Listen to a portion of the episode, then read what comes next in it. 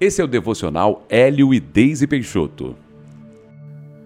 A palavra de Deus para você hoje é: fique ligado em Deus sempre. 1 Tessalonicenses capítulo 5, versículo 17 nos orienta: orem sempre. Este versículo tão curto nos ensina que a oração não é algo que deve ser feito de forma esporádica, apenas na igreja ou quando as situações parecem precisar de uma forcinha a mais para serem resolvidas. A oração é o nosso meio de comunicação com Deus. É a maravilhosa oportunidade de termos comunhão com nosso Pai.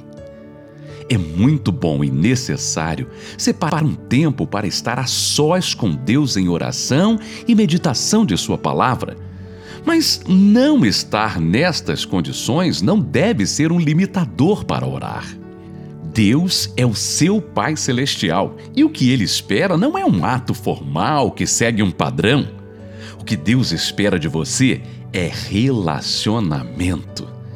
Então você pode falar com ele a hora que quiser, onde quiser, com a mesma liberdade que um filho deve ou deveria ter com seu pai terreno. O apóstolo Paulo nos disse para orarmos sem cessar.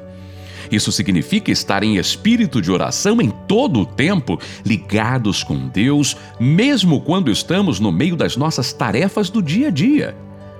Paulo entendeu o quanto esta ligação contínua e constante com Deus era vital para o nosso fortalecimento e crescimento espiritual enquanto cristãos.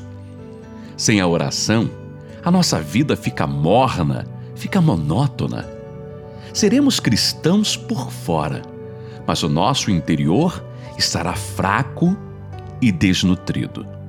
Estaremos despreparados para as lutas Estaremos desaquecidos para agirmos em fé? Então, siga a orientação da palavra. Decida se relacionar com Deus diariamente.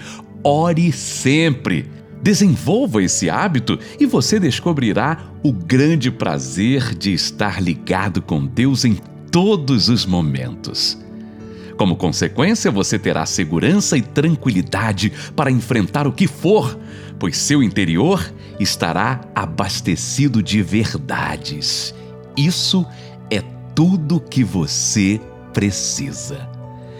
E agora é hora de praticarmos o que acabamos de aprender. Então, vamos orar.